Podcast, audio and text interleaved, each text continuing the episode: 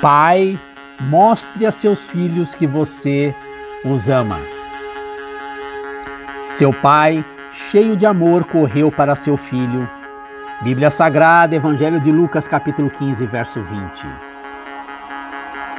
Em 1924, Bill Rivens foi escolhido para representar os Estados Unidos da América nos Jogos Olímpicos de Verão em Paris, França. Ele iria participar de um evento de canoagem e Bill era tão bom nisso que todos davam por certo que ele traria para casa a medalha de ouro. Porém, alguns meses antes dos Jogos, ele soube que sua esposa provavelmente daria à luz o primeiro filho deles enquanto ele estivesse neste compromisso.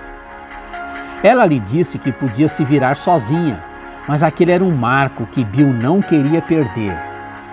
Então, ele surpreendeu a todos, não indo para as Olimpíadas e ficando em casa. Ele deu as boas-vindas a seu filho quando ele veio ao mundo em 1 de agosto de 1924. Embora sempre tenha se perguntado o que poderia ter acontecido, ele disse que jamais lamentou sua decisão ele derramou sua vida em alegria na companhia de seu bebê e compartilhou com ele, à medida que ele crescia, o amor pelas águas e correntezas dos rios. 24 anos se passaram e os Jogos Olímpicos foram realizados na Finlândia. Desta feita, Frank, o filho de Bill, foi escolhido para competir no evento de canoagem.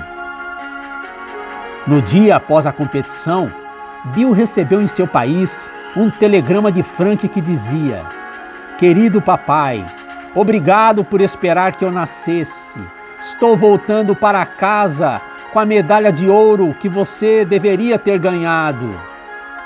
Estava assinado: Seu filho que o ama, Frank. Bill Rivens queria que sua família soubesse que ela vinha sempre em primeiro lugar, independentemente das circunstâncias.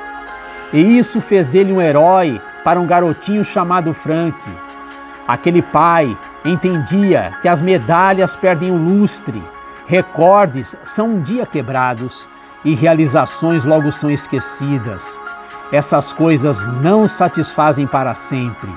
O que satisfaz é o amor que você tem pelos seus filhos e o amor que eles têm por você.